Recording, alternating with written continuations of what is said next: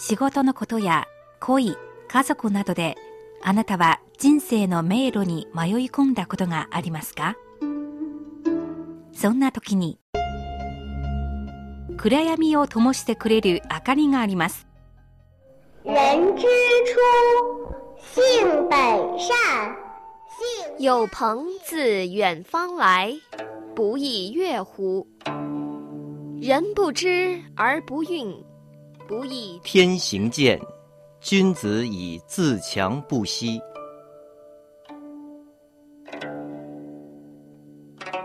先人の知恵を借りて新鮮なエナジーでリフレッシュしてみませんか？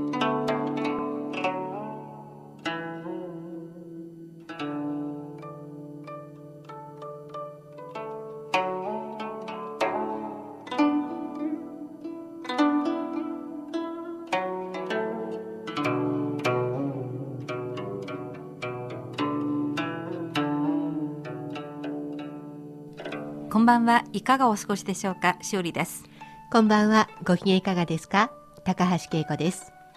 古典エナジー今日は中国の歴史物語をお話しします歴史といっても、まあ、日本では中国4000年、中国国内でも5000年の歴史というのが普通ですけど、中国の歴史は非常に長いですよね。はい今日はどんな時代の物語を紹介しますか？今日は思いっきり大昔に遡ります、はい。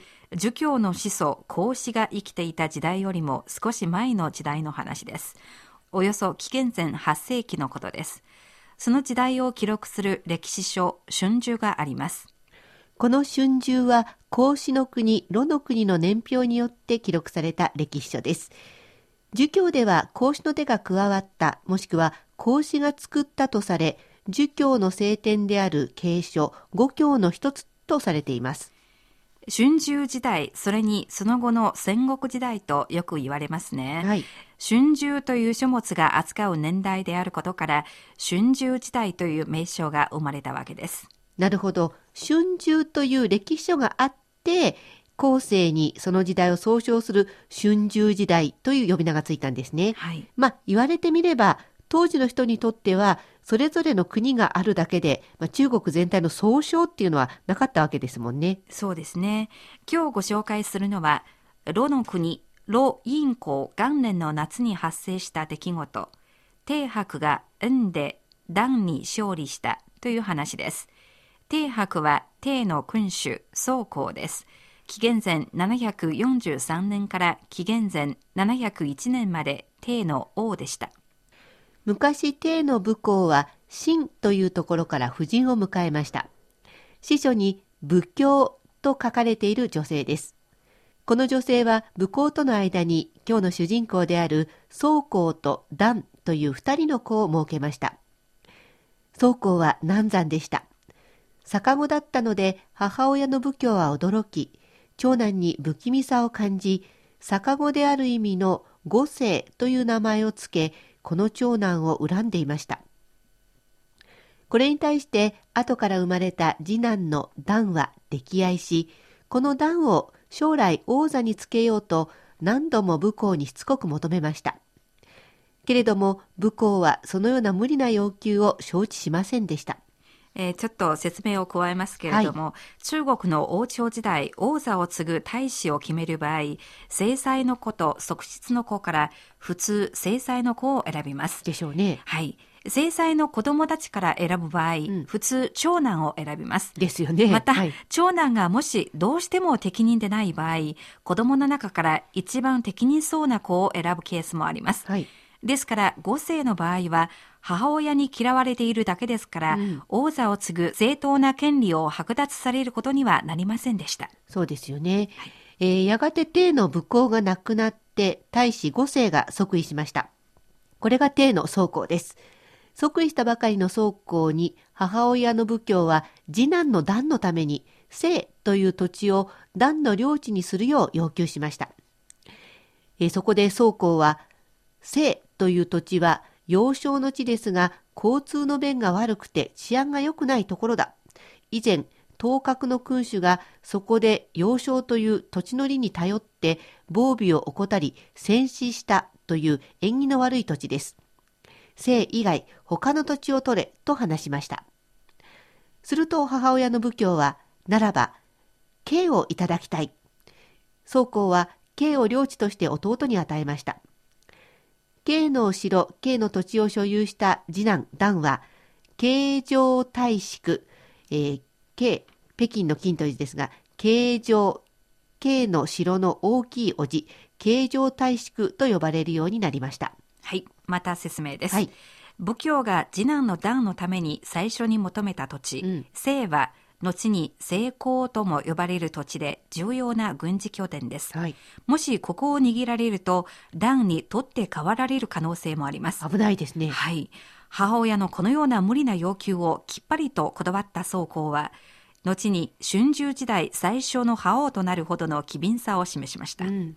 また、第二の選択肢として仏教が段のために選んだ慶は、後の慶陽です。うんここも交通の要衝で、帝にとっては心臓部となる土地でした。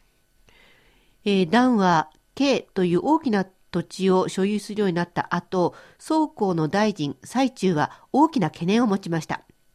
都以外の都市が大きすぎるのは国の害となります。そもそも先代の王が監修した法律では都市の規模が定まっています。大都市は首都の3分の1以下、中都市は5分の1以下、小都市は9分の1以下と、今、K のお城は明らかに法に違反しています。やがてコントロールできなくなる可能性があります。えーこの大臣、最中の意見を聞いて、宗公は少し煮え切らない様子です。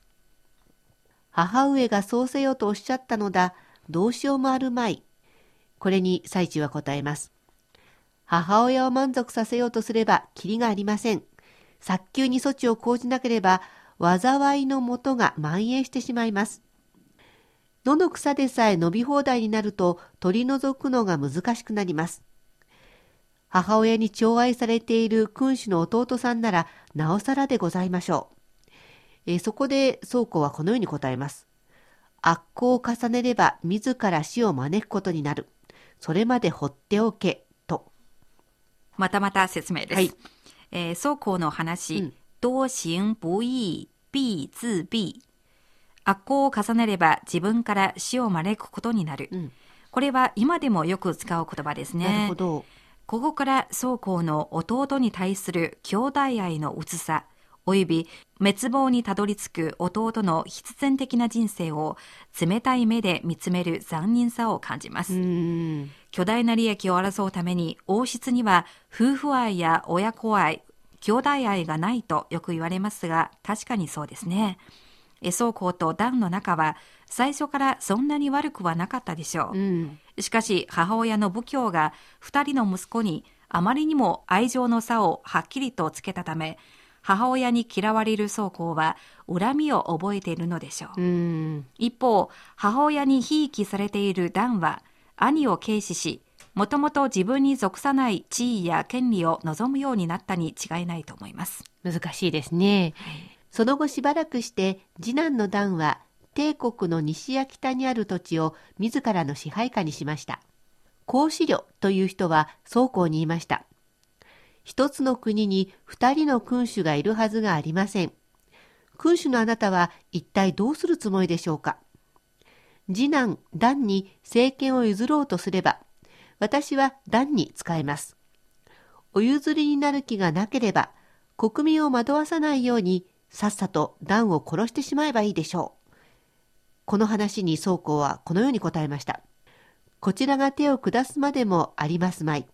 自滅するでしょう母親に溺愛され、本当に自分でも君主になれると勘違いしているダンは、どんどん勢力を拡張しています。兄の土地にも侵攻し、反感を買いました。兄弟の矛盾は激化しています。また、このくだりで、宗公に忠告をした孔子領という人物が登場しましたが、はい孔子領のことについてご説明します。うん孔子領のあざ名は司法と言います。えー彼は母校の弟で宗公の叔父にあたります。この叔父からもダンに対する不満の声が上がります。果たしてダンはその野望を抑えることができるのでしょうか？う。段は兄の宗公が何の行動も取らないのをいいことに、ますます勢力を拡大し続けていきました。さらに2箇所を自分の支配下にした後、なお勢力を伸ばし、林園という土地に至りました。孔子領司法はまた提案しました。今こそ行動しないと土地が拡大し、段はより多くの人々に支持してもらえるでしょう。これに宗公はこのように答えました。君主に忠実にせず、兄に愛情がない。